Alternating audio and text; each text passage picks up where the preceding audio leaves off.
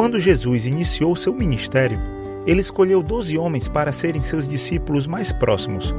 Mas o trabalho de anunciar as boas novas não coube somente a eles.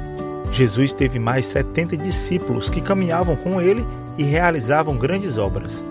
Alguns deles ficaram bastante conhecidos, como Matias, Estevão e Filipe, também chamado de evangelista.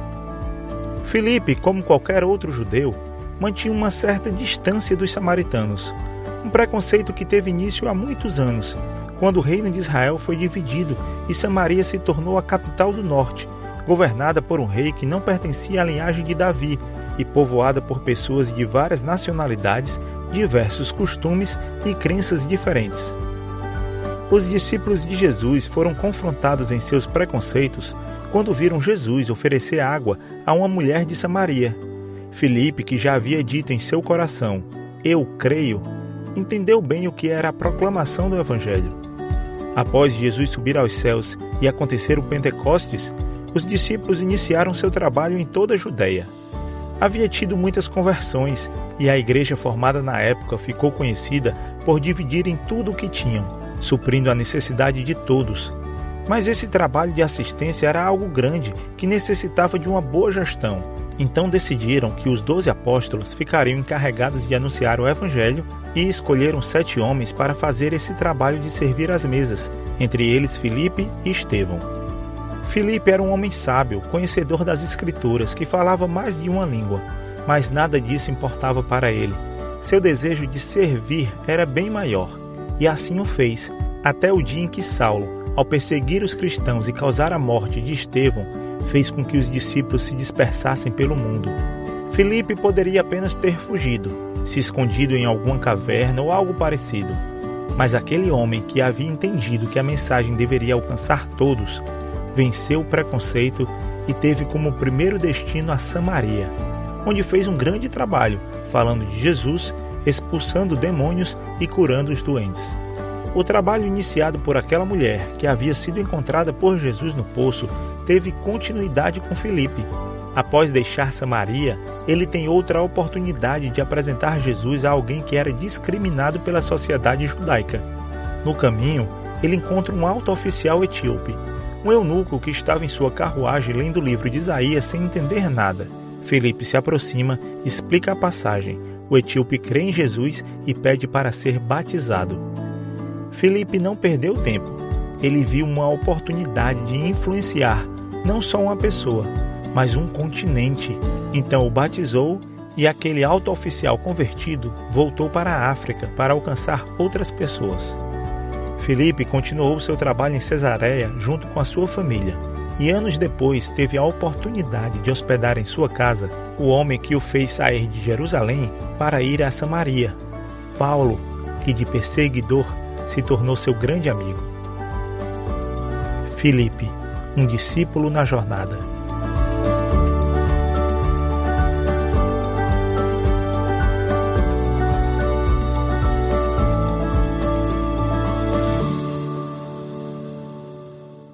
Olá, igreja amada de Jesus. Um bom dia, seja manhã, tarde, noite, na presença do Senhor. Um bom domingo, vamos dizer assim.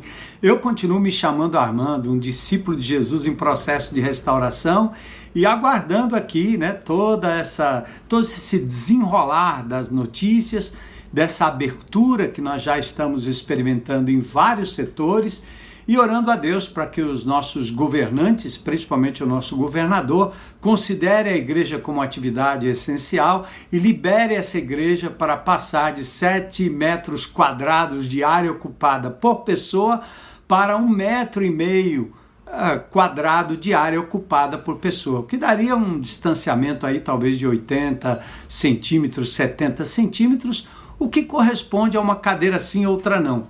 Mas nós já estamos cogitando, pastor Aristides está anunciando isso e falando acerca do nosso campus, que será aberto agora no final do mês para atividades, uh, atividades da comunidade, atividades de, de lazer, esportivas, mas também estamos abrindo e pensando em abrir o nosso campus para o CR presencial, porque nós temos um número menor de pessoas e nós temos espaços que poderiam comportar confortavelmente, sem qualquer perigo, a, as reuniões do nosso CR, dos nossos grupos de apoio, tá certo? Então vamos continuar orando, a igreja não parou, a igreja não para, nós continuamos evangelizando, edificando, continuamos inserindo pessoas nos grupos de relacionamento. E é isso que nós temos de grande novidade, né? Enquanto o mundo dá voltas, o governo vai e vem, as questões mais cruciais estão sendo resolvidas ou não resolvidas, a Igreja de Jesus não para e não parou. Nossa igreja, nossa casa, nossa casa, nossa igreja. E nós queremos dar continuidade nesse final de semana falando sobre a jornada do discípulo. Esse discípulo de Jesus que completa o seu círculo ou seu ciclo na jornada. Ele começa com eu creio, depois eu sirvo e agora eu influencio o discípulo de Jesus deve ser um ganhador de almas, ele deve ser um pescador de almas, ele deve ser alguém que estabelece relacionamentos íntegros para que, de um modo intencional, ele possa de verdade falar do amor de Jesus para as pessoas, usando a sua melhor influência. Então nós temos hoje um texto maravilhoso da palavra de Deus em Atos capítulo 8, versículos 26 ao verso 40, contando uma história muito conhecida, que é a história de Filipe, o evangelista, e o seu encontro com o eunuco, aquele oficial é, etíope, aquele homem que vinha a Jerusalém para adorar o Deus de Israel e ele foi abordado por Felipe numa circunstância muito inusitada. E nós queremos tratar disso com você hoje, para estimulá-lo, como Deus tem me estimulado, a, a me colocar à disposição de Deus para ser um influenciador no bom sentido nós influenciamos quanto ao time, influenciamos quanto ao partido, com, quanto à ideologia, nós influenciamos quanto à vestimenta, à nossa forma de comer, na alimentação, né? mas nós queremos ser influenciadores para que o Evangelho de Jesus alcance o coração das pessoas. E, e como você tem se avaliado nesse quesito? Eu fiquei imaginando e, e, e quantas pessoas Deus usou para que eu pudesse sair da situação de trevas, descrente, como eu estava vivendo a minha vida louca no mundo e Jesus me alcançou. Quantas pessoas Deus usou? Quantas pessoas me influenciaram? E eu comecei me lembrando da Dona Socorro, aquela mulher pentecostal que mal enxergava, ela tinha um óculos fundo de garrafa mesmo mas é interessante que aquela mulher, com toda a sua intrepidez, era uma evangelista. Ela distribuía folhetos lá no centro da cidade. E ela contava as histórias de como ela não enxergava direito, mas ficava ali naquele meio-fio, às vezes entre trânsito, né, em ruas de duas mãos e ali distribuindo folhetos para as pessoas. Ela me influenciou muito enquanto eu era criança, enquanto eu era adolescente, mesmo descrente. Lembro da dona Palmira. Dona Palmira passava na rua da minha casa indo para a igreja todo final de semana. Era batata, parecia um reloginho. E eu ainda pequeno, com aquele chapeuzinho do Chaves, né? olhando entre a, grade, a, entre os, o portão e percebendo Dona Palmira passando ali, cumprimentando pessoas, convidando pessoas para a igreja. E eu, ainda criança, fui influenciado por isso. Já jovem, já com 16, 17, 15, 16, 17 anos, vamos dizer assim, um pré-adolescente ainda, né? Ou uma, aliás, um adolescente, não pré-adolescente. Eu me lembro da influência do seu Guaraci, o pai de um dos meus amigos, que não era evangélico, mas seu Guaraci também era um assembleano, maestro, um homem que cantava hinos de louvores, e aquilo, aquilo sempre me intrigou, embora eu não, não tivesse nenhum interesse àquela altura pelo evangelho. Então, logo após a minha conversão, quando eu conheci Jesus como meu Senhor e Salvador, eu tinha sim um grande é, círculo de amigos, um grande é, é, é, companheirismo naqueles que me seguiam em todas as coisas, seja no futebol, na música e etc. E tocado pelo primeiro amor, quando eu conheci Jesus, e eu quero lembrar aqui da Heloísa, que foi uma influenciadora na minha vida enquanto eu estudava na mesma classe, na mesma escola. Portanto, Dona Socorro, Dona Palmira, que se tornou depois a minha sogra, seu Guaraci, pai de um amigo que depois veio a conhecer Jesus como Senhor e Salvador, é conhecidíssimo, ele foi cantor dos originais do samba, cantava inclusive na minha banda, o Gibi, né? E Delfino, o nome dele, e o conhecido como Gibi, hoje é um cantor é, da Universal, tem até programas na internet, etc. Mas essas pessoas todas me influenciaram.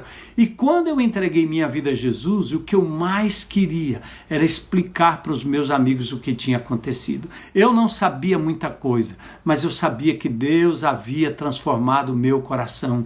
Jesus havia entrado na minha vida e eu não poderia, eu não poderia ter guardado aquilo só para mim. Quantas pessoas ao longo desses anos eu tenho, eu, talvez eu tenha influenciado, né? Quantas pessoas eu vi ao longo de quase 50 anos de fé se rendendo aos pés de Jesus e, e, e quantos mais o Senhor ainda vai me conduzir nessa tarefa abençoadora de ser um cooperador com Ele na grande comissão, no foco de buscar e salvar o que se havia perdido. E eu queria que você pensasse sobre a sua caminhada, sobre a sua vida. Desde que você entregou sua vida a Jesus. Primeiro, quantas pessoas foram usadas por Deus para influenciar a sua vida? Quantas pessoas você falou de Jesus logo após a sua conversão? Talvez quantas pessoas ao longo desses anos vieram ao conhecimento de Jesus porque você as influenciou de forma intencional, de forma positiva, alguns até de forma agressiva, outros de forma muito mais tranquila, mas o quanto você tem influenciado pessoas e visto pessoas entregar a sua vida a Jesus. Vamos falar do influenciador Filipe? Antes do contexto do chamado e do engajamento dos discípulos, eu queria falar um pouquinho sobre o momento da Igreja de Jesus antes que Filipe surgisse como um grande influenciador. Então, nosso primeiro ponto aqui são os discípulos comissionados no momento de muita incerteza, no momento de muita dúvida e de muito medo. O que que isso me ensina?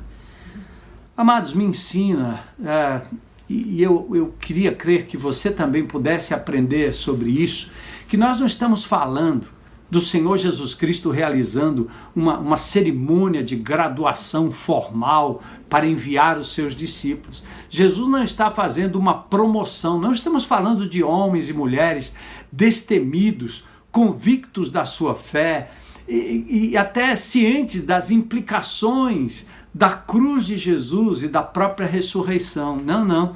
Nós estamos lidando com pessoas simples que estavam, num certo sentido, ainda ah, tementes, ainda cheias de temor, cheias de incerteza. Nós não estamos lidando, Jesus não está lidando aqui com uma formatura teológica de uma turma que aprendeu sobre Bíblia e, e Jesus fez um culto de consagração, onde os ministros são empossados para uma super tarefa eclesiástica. Não foi assim. Nós estamos lidando aqui no Novo Testamento, no livro de Atos, com pessoas comuns. Testemunha, sim, do fato de que Jesus, com grande poder, ah, ressuscitou dentre os mortos. Mas eles até pouco tempo viveram ah, desilusão com a morte do Messias. Mas são pessoas assim comuns que foram chamadas por Deus para intervir na história e mudar os rumos da política, os rumos do social, os rumos da arte, os rumos da família, os rumos do, da educação, enfim, foram pessoas como eu e você, foram, foram pessoas como nós cheias de, de mazelas, cheias de, de limitações que o Senhor usou. Os coxos, os aleijados, os improváveis, as coisas loucas deste mundo que o Senhor chamou para a sua tarefa de ganhar o mundo, de ganhar almas, de ganhar vidas para Jesus. Primeiramente foi o, o ID. Interessante, né? Lá no, no capítulo 28 de Mateus, a gente falou um pouquinho sobre isso, lembra da grande comissão? Quando viram, eles o adoraram. Eles estavam na Galiléia aguardando Jesus conforme eles haviam sido orientados. Porém, eles duvidaram, diz, alguns duvidaram. É assim, assim somos nós.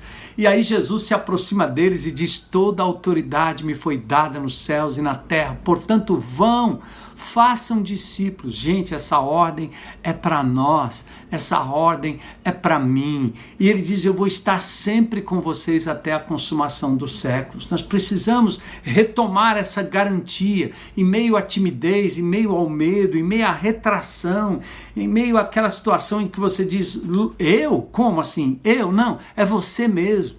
E Jesus, depois de ser adorado por eles, os encaminha para que preguem a palavra de Deus. E aí vem também o envio, né? O envio, é, é, o medo da reação dos judeus mantiveram aqueles discípulos ainda por um tempo escondidos dentro de casa.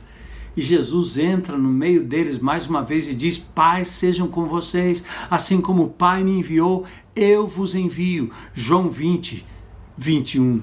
João 20, 21. Que coisa linda, né? E aí vem o testemunho. Qual é o testemunho? Eles ainda estavam pensando num reino local, quando em Atos capítulo 1, no versículo 7, eles perguntam: vai ser agora que o Senhor vai instituir um reino para Israel? Olha a mente. Era como pensar, vai ser agora que o Senhor vai ter um candidato evangélico que vai nos colocar nos mais altos cargos do Senado, da Câmara, quem sabe da Assembleia local, do governo local.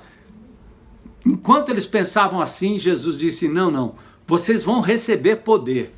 Quando o Espírito Santo descer sobre vocês, e vocês serão minhas testemunhas, influenciadores com o testemunho e com a vida.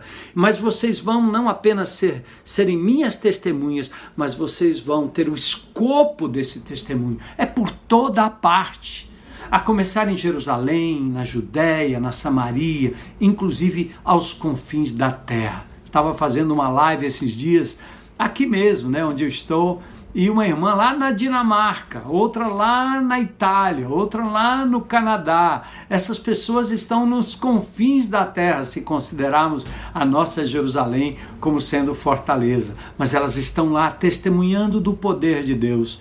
Então veja, irmãos irmãos, queridos, o Cristo ressurreto deixou para você, deixou para mim um mandamento, uma provisão e o alcance da missão. Nós não podemos fazer diferente. Nós não podemos agir de outra forma, senão em obediência a isso que Jesus deu a cada um de nós. E agora os discípulos, incomodados pelo Senhor, vão se tornando acomodados com o tempo. Olha que interessante. Os apóstolos estavam agora em Jerusalém. Em Atos capítulo 2 vem aquele momento precioso da descida do Espírito Santo, poderes, línguas repartidas como de fogo, pessoas compreendendo na sua própria língua materna as grandezas de Deus, sinais e maravilhas. Esses discípulos agora estão em Jerusalém, os apóstolos estão em Jerusalém. Lembra? Era o ponto de partida, não era o ponto final. Minha casa, minha vida, sua vida, o que você tem, onde você está, é ponto de partida, não é o ponto final. Então atente, irmãos, para vocês, como eu, né, nós podermos juntos compreender o que Jesus de fato demanda de cada um de nós. Chegou a nossa hora de sermos parte da história, de fazermos diferença, não pelo viés da política, mas pelo viés do evangelho, do reino de Deus, do poder de Deus, da graça de Deus, da demonstração, penetrando sim todos os espectros da sociedade seja no comércio, seja na saúde, seja na educação, seja na política, seja no esporte, onde for. É isso que Deus está esperando de mim e de vocês. Chegou a nossa hora. E olha o que diz o texto da palavra de Deus, lá em Atos, no capítulo 2, versículos 41 a 47. O texto diz: os que acreditaram na palavra de Pedro foram batizados naquele tempo, naquele dia, houve um acréscimo de quase 3 mil pessoas. Olha que demonstração de poder! Num culto, num momento, num evento, num encontro, 3 mil pessoas, todos se dedicavam à oração, de coração ao ensino, à comunhão, à oração. Havia temor naquelas pessoas. E os apóstolos realizavam sinais e milagres, porque era exatamente isso que o judeu precisava: sinal, milagre, demonstração, como foi preciso mostrar. A, a, a, as marcas do corpo de Jesus ao duvidoso Tomé. E quando Deus quer fazer, ele faz maravilhas e sinais para autenticar a sua mensagem. Os que criam estavam reunidos num só lugar, compartilhavam tudo o que possuíam. É o verdadeiro comunismo, não é? é? Vendiam propriedades e bens, repartiam o dinheiro com os necessitados, adoravam juntos e repartiam na medida que houvesse, que havia necessidade. Olha que coisa linda! Adoravam juntos lá no pátio do templo, reuniam-se nos lares para comer e partir o pão com alegria e, e havia generosidade no coração de cada um. Aliás, eu quero fazer um, um, um parênteses aqui para agradecer a Deus pelos irmãos e uma demonstração de que a igreja não parou foi a fidelidade dos irmãos que foram abençoados financeiramente, não apenas ajudando uns aos outros, mas cooperando para o sustento da obra do Senhor. Não sofremos solução de continuidade porque você foi fiel, porque Deus lhe abençoou e porque você de verdade foi um cooperador, um contribuinte da obra de Deus. Olha, acontecia lá no livro de Atos, coisa linda, cada dia o Senhor ia acrescentando aqueles que iam sendo salvos. Ou seja, todos esses milagres, todas essas benesses, tudo que Deus estava operando ali tinha uma finalidade, que o perdido pudesse ser alcançado. E olha, a igreja aí estava muito bem, não é? Aí veio o santo incômodo né, o chamado cutucão divino. Por quê? Porque o escopo da pregação do evangelho não era para ficar só em casa, não era só para sua família, não era só para meus parentes. Meu pai entregou a vida a Jesus, minha mãe entregou a vida a Jesus, minha irmã entregou a vida a Jesus, mas e os meus amigos e as pessoas ah, com as quais eu convivia e ainda convivo. Então nós não podemos reter essa palavra e pensar que a coisa é só para nós, só para nossa Jerusalém. Aí veio a acomodação para a igreja, a certeza, os sinais de poder que provocaram conversões foram dando lugar a uma preocupação até legítima, né? Os problemas dos convertidos. Olha aí, as viúvas estavam sendo negligenciadas na distribuição dos alimentos, aquelas que eram, aquelas que eram verdadeiramente viúvas. E o que aconteceu? A igreja teve que voltar por uma organização interna, eh, elegendo sete homens, dentre eles Filipe, sete homens, né, que foram, na verdade, os primeiros diáconos, os primeiros ministros. E para, para suprir a necessidade das viúvas e talvez outras necessidades, a igreja começou a voltar, voltar-se para si mesma para dentro de si, para o suprimento das suas necessidades. Interessante, né? É, é, é, é, é um bem, é uma coisa boa que vai se tornando uma espécie de armadilha, né? um, um, um álibi para uma visão voltada para dentro, como a grande maioria dos crentes em Cristo Jesus. Amado, Será que você é capaz de pensar que aquela cadeira que vão abrir poderia ser a cadeira para alguém que não conhece Jesus? Você estaria disposto a sacrificar sua vida, seu tempo, seu momento, seus bens, sua agenda, para que alguém pudesse chegar ao conhecimento da verdade, como fizeram aqueles quatro homens carregando um paralítico até a presença de Jesus lá no Evangelho de Marcos? Olha o que aconteceu.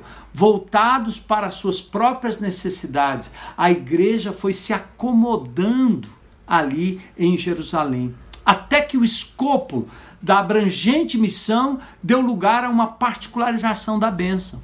O Senhor estava dizendo: é para onde você for. E os judeus convertidos, os apóstolos, resolveram ficar. E o retardo foi ocasionando esses tipos de problemas. Né? Você tem que lidar com questões internas todo o tempo. Você tem que se ocupar mais com o prédio do que com o povo. Você tem que se ocupar mais com o evento do que com o encontro. Você tem que se preocupar mais com a programação que todo mundo quer do que com a propagação do evangelho de Jesus. Enquanto nós temos condições nessa pandemia, através das redes sociais, através de um telefonema, através dos nossos encontros casuais. E sabe o que aconteceu? Chegou a tal ponto que a igreja começou a ser perseguida ali no seu reduto em Jerusalém. Que coisa triste. Como disse uh, Paulo, vocês começaram bem. Ele disse isso aos Gálatas: vocês começaram tão bem, pregando, falando, saindo, se interessando, trazendo pessoas, mas algo entrou no caminho.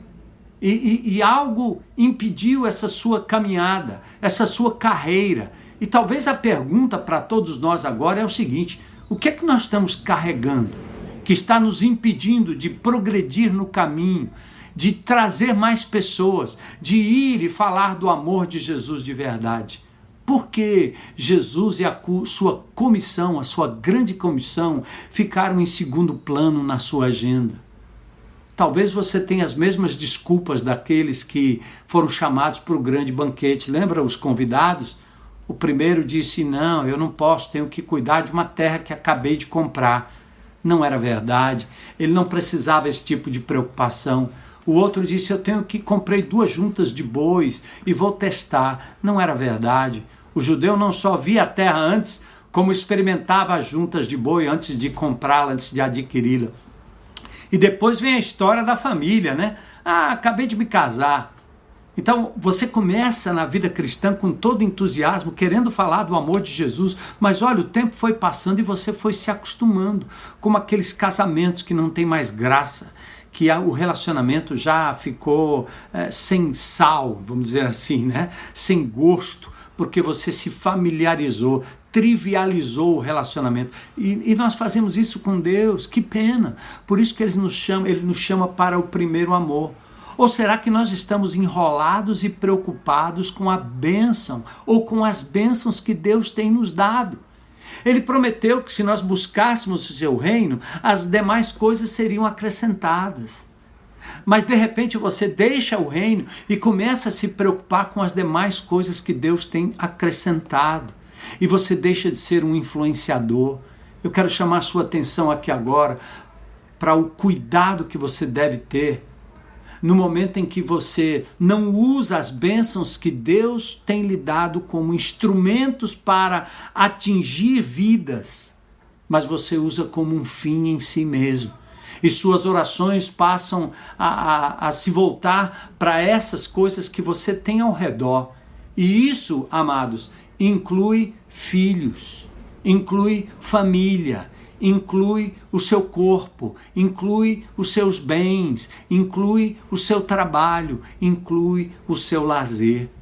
Às vezes nós estamos tão voltados para o cuidado daqueles que estão próximos que nós nos esquecemos o que Jesus disse em Lucas 14, 26. Se alguém que me segue amar pai e mãe esposa e filhos, irmãos e irmãs, até mesmo a sua própria vida, mais do que a mim, não pode ser meu discípulo. Olha, olha onde a sua cabeça está, irmão. Olha como você está preocupado com aquilo que você não precisaria estar preocupado e não deveria estar preocupado, porque a preocupação maior é fazer a vontade de Deus, é cumprir o papel para o qual Ele nos deixou aqui de levar pessoas ao Senhor Jesus, de sermos influenciadores. E lembre-se, enquanto você faz isso, a sua alma é curada. Enquanto você faz isso, o Senhor vai acrescentando aquilo que você deseja e gosta no seu coração. Deus não está sonegando a família, Ele está dizendo: você não pode inverter a ordem das coisas e não priorizar falar do amor de Deus. Veja, deixar pai, mãe, esposa, filhos, esposo, irmãos e irmãs, por amor do Senhor, até a sua própria vida. Hum? O discípulo agora entra a história de Filipe, né? Entramos no texto agora, o capítulo 8 e o seu contexto. Esse discípulo agora Filipe, um evangelista, um daqueles sete diáconos da igreja lá, naquele momento de Atos 6, ele agora é enviado para, para um lugar deserto. Ele é enviado para um lugar deserto, lugar conhecido, mas deserto. Olha que interessante. É Deus desinstalando o homem que estava na cidade e até nas cidades. O capítulo 8 do livro de Atos começa com Saulo concordando com a morte de Estevão. A igreja passou a ser perseguida. Todos saíram, exceto os apóstolos. Ficaram em casa. Eles tinham planos para eles, plano para os seus, plano para os seus, os, sua agenda. Eles tinham agenda, até eclesiástica, mas tinham agenda perderam o foco, perderam a, a, o escopo da mensagem, o id. Alguns homens devotos vieram e com grande tristeza sepultaram Estevão. Saulo procurava destruir a igreja. O Senhor permitiu perseguição.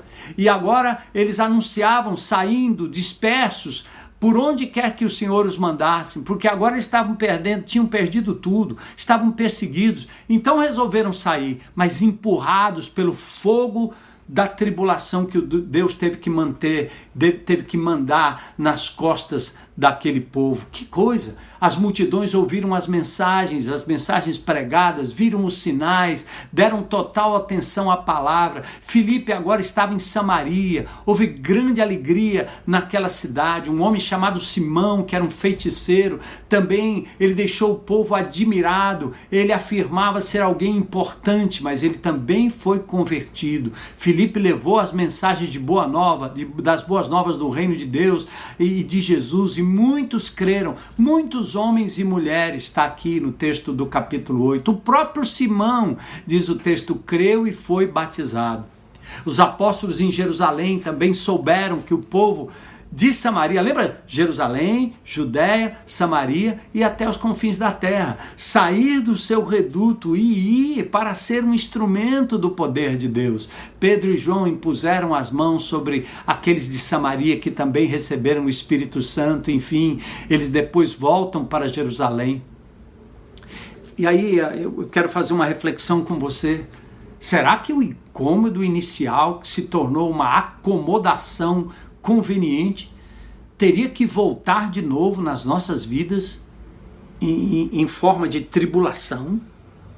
Será que Deus tem que nos cutucar com fogo para que a gente é, realinhe nossas prioridades e o coloque como a coisa mais importante e o seu mandamento? A igreja primitiva teria ficado em Jerusalém por teimosia, por falta de visão, por buscar o proveito próprio, por estar acomodado, por estarem acomodados ali, cuidando dos irmãos, sim, cuidando da comunhão, sim, cuidando do ensino, sim, cuidando da oração, sim, mas em si mesmado, sem pensar que há muitos perdidos lá fora.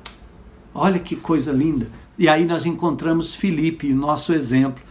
A palavra Filipe vem do grego philos e hippos, que quer dizer amigo de cavalos. Talvez Filipe não trabalhasse num aras, mas a palavra Filipos estava sempre ligado a pessoas nobres que possuíam aras e cavalos e etc. Então, a palavra Filipos pode ter significado aqui de alguém nobre, uma pessoa importante, mas acima de tudo, Filipe era uma pessoa flexível, era uma pessoa submissa e sujeita à vontade de Deus. Ele não estava apegado a nada, ele não tinha apego aos seus parentes, não tinha apego ao seu, seu trabalho, ele não tinha apego a nada. Ele queria era de verdade cumprir a missão que o Senhor Jesus Cristo deixou para ele e para a sua igreja. Filipe aparece aqui no livro de Atos, né? Talvez um dos 70 que foi enviado por Jesus lá em Lucas também lá no capítulo 10, né? Contudo, ele não é o Filipe apóstolo, é, ele é um dos sete diáconos que aparece na igreja lá em Atos capítulo 6, e depois da perseguição ele prega em Samaria, realiza milagres, viu a conversão de Simão o mágico, e depois desse episódio no deserto, que nós vamos relatar mais perto, no caminho de Gaza, ele é arrebatado, levado pelo Espírito a Asdod, e ele segue pregando até Cesareia. Mais tarde, ele está com suas quatro filhas na cidade e ali ele hospeda Paulo, hospeda Lucas, enfim, usou tudo que tinha, tudo que era em prol da expansão do reino de Deus. Olha o que Deus tem colocado em suas mãos em nome de Jesus. Não deixe que o Senhor tenha que tirar, não deixe que o Senhor tenha que trazer tribulação para que você saia do comodismo e seja incomodado pela, pela dor. Não, não espere isso. Obedeça. Vamos ser influenciadores dessa geração, nesse fim de pandemia, nesse momento em que nós temos as redes sociais. Vamos, vamos, vamos, irmãos, levar essa luz ao mundo inteiro, saindo do nosso reduto. E aí vem um incômodo divino para a vida de Filipe. Acostumado a pregar nas grandes cidades, agora vem um anjo. O texto diz: Um anjo do Senhor disse a Filipe: Vá para o sul, para a estrada do deserto que liga Jerusalém a Gaza. A faixa de Gaza hoje é o local onde, desde 48, há conflitos entre judeus e palestinos. É, é considerado o reduto palestino, o reduto do Hamas o reduto daquele povo que luta por independência, tá certo? Então é mais ou menos ali, entre, entre Jerusalém e Gaza, que fica à margem ali do mar Mediterrâneo, né? pertinho do mar Mediterrâneo, e divisa com o Egito. Então o texto diz que, primeiramente, um anjo do Senhor, não se sabe se em sonho, se em voz audível, se esse anjo ah, ah, usou alguém, né? mas o anjo do Senhor disse a Filipe: vá para o sul. Eu estou usando a nova versão transformadora, mas essa versão, infelizmente, aqui ela não, ela não dá o sentido correto da palavra. Por quê? Olhando no texto grego, o grego anasteti, anasteti quer dizer levanta, ressuscita, sai dessa, dessa coisa, dessa mortalha, Sai desse estado de letargia em nome de Jesus. Venha se engajar como um soldado de Cristo, como um, um, um, homem, uma mulher, um jovem, uma criança, um idoso, engajado, cheio do Espírito, como foi Estevão, a ponto de dar a sua própria vida, como foi Paulo, pessoas comuns como nós. Então a ideia é anasteti, levanta-te, levanta-te aquela mesma palavra de talita cume, levanta. É um chamado para viver de novo, para renovar seu compromisso com o Senhor. Gaza, vai, levanta-te, vá para o sul. A estrada, de... ele não diz o que vai acontecer, certo? Gaza era uma das cinco cidades dos filisteus próxima à costa do Mediterrâneo, área de conflito, como eu já disse. Filipe sai de uma cidade onde ele tinha um trabalho bem sucedido, ele sai de um bairro, de um local, de uma casa, de uma família, onde as coisas eram bem sucedidas ali, tudo estava tranquilo, ele vai para um caminho, um lugar ermo, pouco habitado, muito solitário. As instruções não tinham detalhes.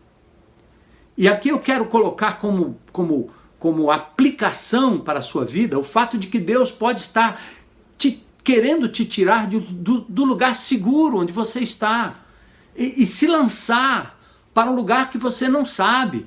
Um diálogo, uma conversa, um papo com um amigo, enfim. E aqui as instruções não continham detalhes, nem precisavam. Quando Deus diz, vai, Vai, Armando, vai, Maria, vai, José, vai, João. Mesmo no escuro, sem entender, só nos resta obedecer para que venha a consequência, que são os frutos e as bênçãos de Deus.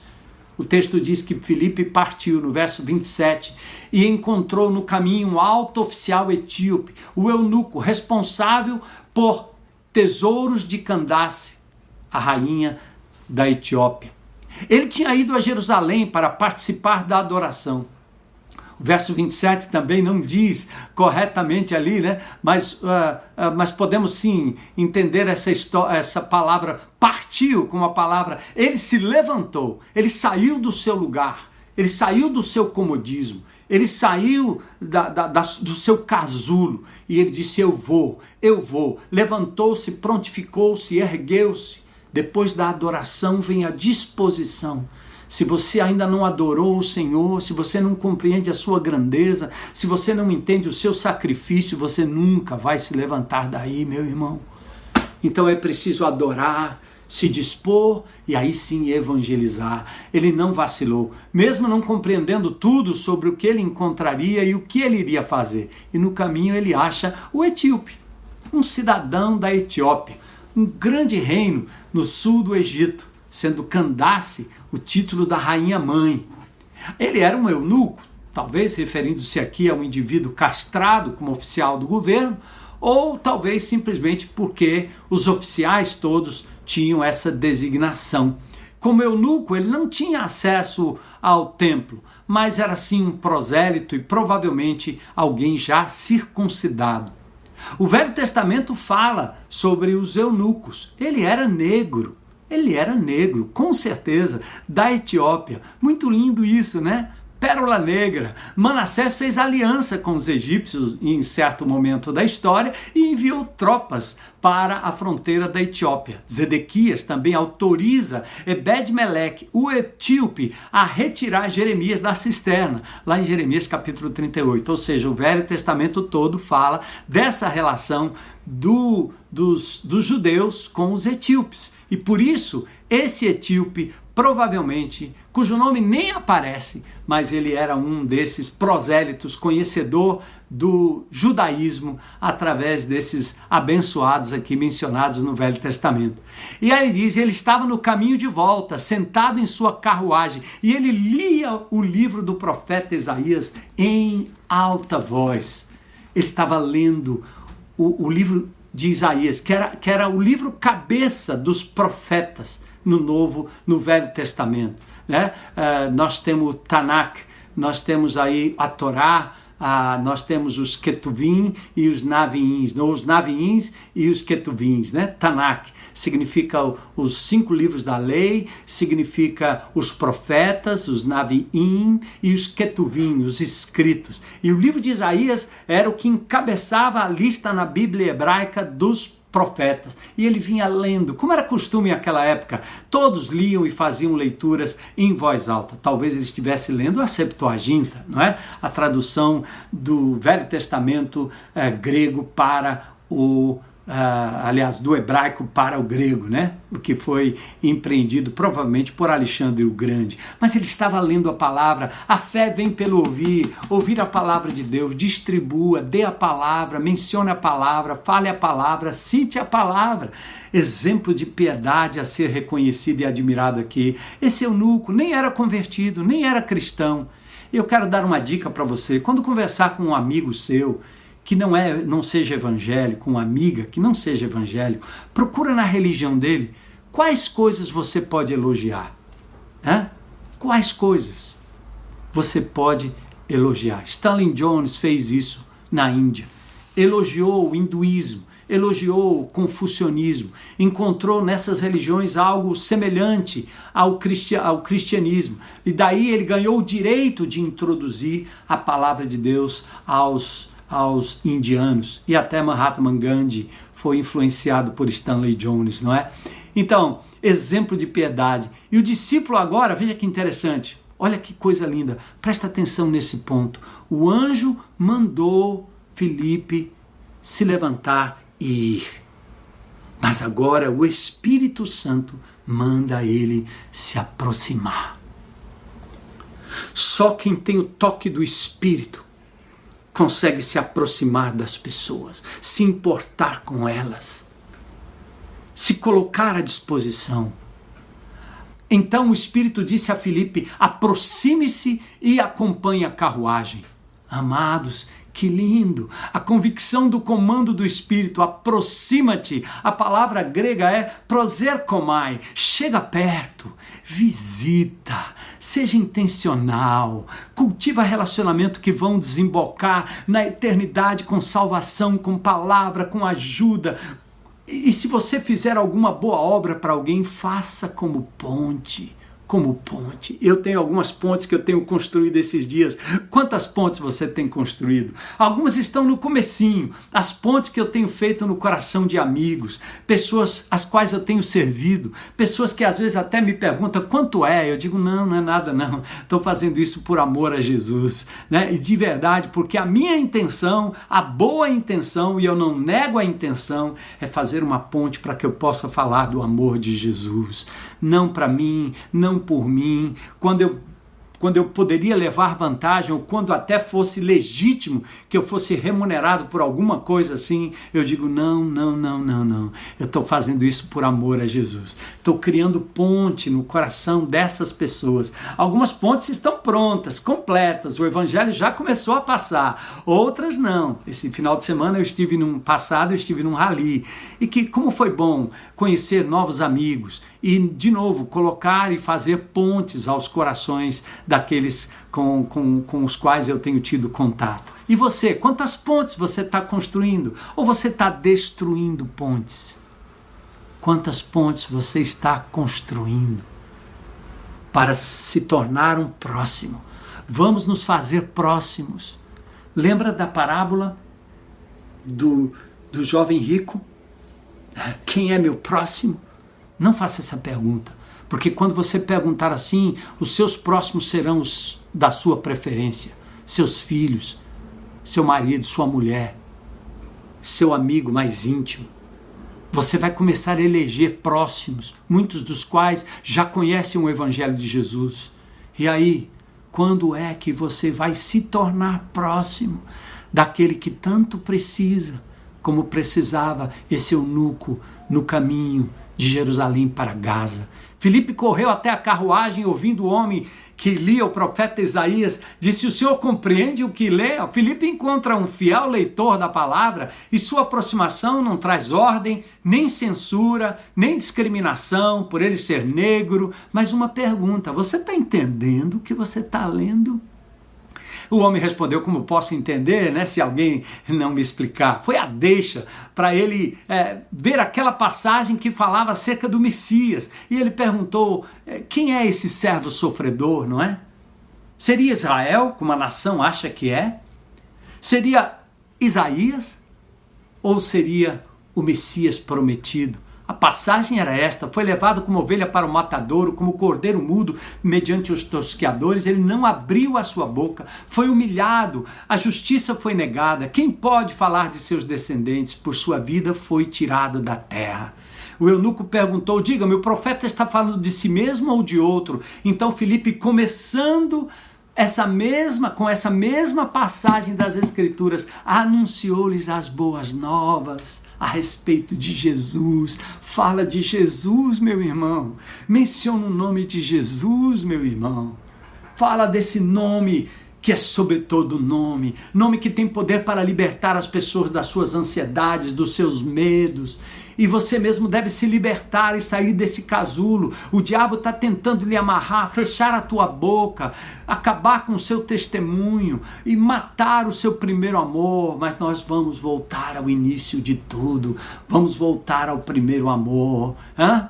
E aí ele começou, o discípulo começou agora a falar, fazer discípulo, explicando nas escrituras quem era Jesus, prosseguindo chegar a um lugar onde havia água. Então o eunuco disse: Olha o complemento né, da grande comissão e de fazer discípulos batizando-os. Veja que tem água. O que me impede de ser batizado? Verso 36. Lugar de água, hein? Tinha água ali. Eles pararam. E aí ele disse: Nada o impede. Se você crê de todo o coração, a condição sine qua non. O que te impede de crer em Jesus como Senhor e Salvador? Faça essa pergunta para os seus amigos. Nada. E aí o eunuco fez a declaração: Creio que Jesus Cristo é o Filho de Deus. Aleluia, não é? Foram essas palavras e essas declarações que ajudaram mais tarde a termos o, o credo apostólico que a gente tratou no, no, começo do ano, não é? Romanos 10, 9: Se com tua boca confessares a Jesus como Senhor e em teu coração creres que Deus o ressuscitou dentre os mortos, serás salvo. Creio que Jesus Cristo é o Filho de Deus. Amados, faça esse convite. Peça para as pessoas repetirem essa mensagem faça ao telefone, faça no WhatsApp, faça de longe, faça, faça o de perto, mas faça em nome de Jesus. Voltando ao credo, né? O credo confirmado na declaração do eunuco e mencionada pelo apologeta Aristides, que em mil, aliás, em 124 depois de Cristo escreveu o credo apostólico como nós conhecemos. Creio em Deus, Pai todo-poderoso, criador dos céus e da terra. Creio em Jesus Cristo, seu filho. E aí vem toda a declaração do credo. Então mandou parar a carruagem, os dois desceram da água, a água e Filipe o batizou. Quando saíram da água, o espírito do Senhor tomou Filipe e o levou. Desceram as águas, saíram das águas, indícios do batismo batismo por imersão e da confirmação pública da declaração de fé. Eu creio que Jesus Cristo é o Filho de Deus. Amados, vamos nos preparar para um grande mutirão de batismos, pelas almas que serão ganhas, porque você se colocou à disposição de Deus como Felipe, porque você decidiu sair do comodismo e decidiu se lançar no caminho, mesmo que desértico, mesmo que perigoso, mesmo que é, cheio de temores, porque deserto é assim. Lembra daquele aquele homem à beira do caminho? Ele foi totalmente saqueado, ele foi totalmente foi machucado à beira do caminho, no deserto, num caminho deserto, né? Então, o, o desértico. Então, nós temos aqui eh, respondendo ao chamado de Deus, abrindo mão de tudo. Olha, mais tarde ele é visto com suas quatro filhas profetisas, dentro de casa, acomodando pessoas, mas Filipe jamais deixou de cumprir a missão de Jesus, jamais, jamais. E aí, eles param o carro, ambos descem as águas, parece aqui um batismo por imersão, e Felipe batizou o eunuco, louvado seja Deus. Ciclo fechado de disposição, de adoração, de obediência, de pregação. Peça para o Senhor restituir o primeiro amor por Ele, o primeiro amor pelas almas perdidas. Faça, peça ao Senhor para te tirar da timidez, para você poder é, lançar a rede e ver pessoas sendo pescadas para o Senhor Jesus Cristo. Essa é a sua função, essa é a minha função, essa é a sua missão, essa é a nossa missão. Então, os discípulos, a princípio comissionados, na incerteza, na dúvida e no medo, esses discípulos foram a princípio incomodados, é, é, deram frutos ali em Jerusalém, mas se tornaram acomodados porque começaram a pensar em si mesmos e naquilo que eles mesmos poderiam oferir, cuidar das suas próprias coisas, da sua própria prole. Isso não é o que Deus quer. Essa não é a missão. Essa, essa não foi a razão pela qual o Senhor nos deixou aqui. E nós não vamos dar esse ponto para o inimigo de Deus. E o discípulo então foi enviado né, incomodado novamente, Felipe sai enviado para o deserto e aí torna-se próximo de quem mais precisava. Louvado seja Deus. Essa é a minha oração. Pai amado, nesse dia abençoado, esses que me ouvem, Senhor, em nome de Jesus, faz nascer aqui uma liga espiritual e que teu espírito tenha poder de invadir o coração e a alma e trazer vida de novo, Senhor. Levanta-te, vida de novo. Que, como Lázaro, nós possamos sair do nosso comodismo, Senhor. Sejamos ressuscitados, sim, para uma nova vida, uma nova disposição de falarmos do teu amor, sermos influenciadores, discípulos no caminho e na jornada aquilo que o Senhor vai fazer em nós e através de nós. Sermos um canal é o que nós estamos pedindo agora em nome de Jesus. Senhor, liberta-nos daquilo que nos prende, das preocupações e das amarras, daquilo que estão daquelas coisas que assumem o teu lugar na nossa vida, na nossa agenda, no nosso tempo, no nosso bolso, nas nossas preferências e fazem-nos como Felipe, dispostos, dispostos e disponíveis para irmos ao encontro daqueles que só precisam uma razão para crer, conhecer a palavra de Deus através de nós. Queremos construir pontes para a glória de Deus. Amém? Deus os abençoe, reúnam-se em GR, compartilhem esse texto, essa mensagem, entrem nas nossas redes sociais, deixem lá o seu, seu like, não é? E aí vá repassando é, é, esses links para que outras pessoas possam ouvir falar do amor de Jesus. Deus abençoe, uma boa semana, a igreja não para e eis-nos aqui, Senhor, para que possamos construir pontes, sermos influenciadores e levarmos pessoas a Jesus para a glória de Deus, para a glória de Jesus. Amém.